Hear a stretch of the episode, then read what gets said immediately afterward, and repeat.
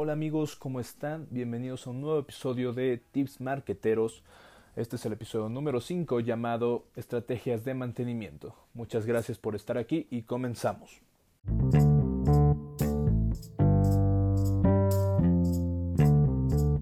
En la primera parte de este episodio necesitamos saber qué es marketing social. Este se caracteriza por buscar el reforzamiento de resultados positivos de las comunicaciones de marca, ya hace hincapié en la manera en que los consumidores han contribuido al éxito por medio de su participación. Los programas de marketing social ofrecen beneficios potenciales a una empresa, entre ellos construcción de conciencia de marca, mejoramiento de la imagen de marca, creación de sentido de comunidad de marca, deseo de colaboración con la marca, y el beneficio más importante de todo esto es que las marcas obtienen una humanización ante los consumidores. Esto, como claro ejemplo, podemos poner a Coca-Cola, que es una empresa socialmente responsable ante sus consumidores.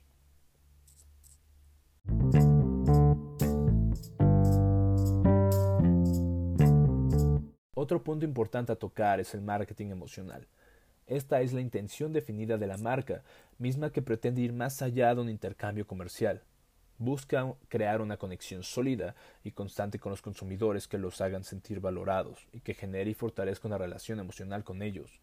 Para lograr esto, hace que los productos se vuelvan unas experiencias únicas, crea unas vivencias emocionales de comunicación y compra.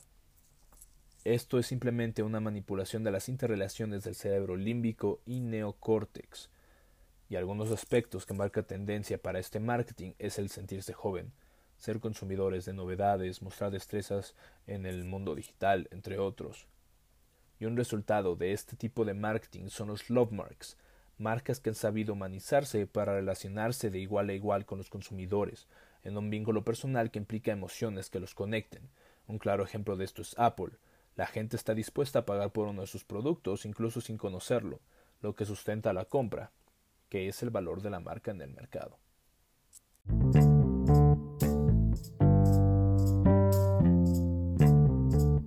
En esta parte tocaremos dos puntos importantes. El primero es post-marketing, que éste comprende actividades de marketing que sucederán después de la compra y que son determinantes en la construcción de una marca exitosa.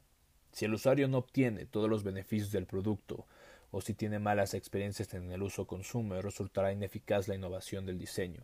En ese sentido, las marcas deben de cuidar la calidad y eficacia de instructivos, manuales, indicaciones de uso.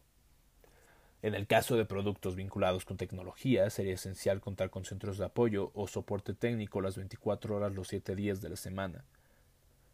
De igual manera, los programas de lealtad ejercen un impacto en las relaciones de marcas con los consumidores, puestos que estos apremian la frecuencia de compra y lealtad.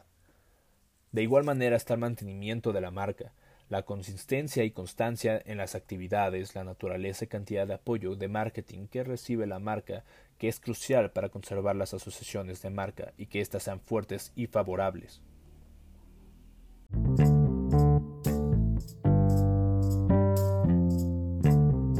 Metiéndonos un poco más en el mantenimiento de la marca, existen estos tres puntos claves que te ayudarán a hacerlo de mejor manera. El primero es el reforzamiento y esto permite la corrección de situaciones desafortunadas o la generación de apoyos para áreas de oportunidad de la marca. El segundo, revitalización. Este ofrece un abanico de posibilidades que puede abarcar desde el retorno a lo básico hasta la reinvención. Y el tercero es reposicionamiento. Sabemos que a veces son necesarios cambios radicales, y esto va a demandar una creación de un nuevo programa de marketing, el cual va a estar orientado a la mejora de las asociaciones fuertes, favorables y únicas que constituyen la imagen de tu marca, y va a buscar un posicionamiento nuevo para la marca.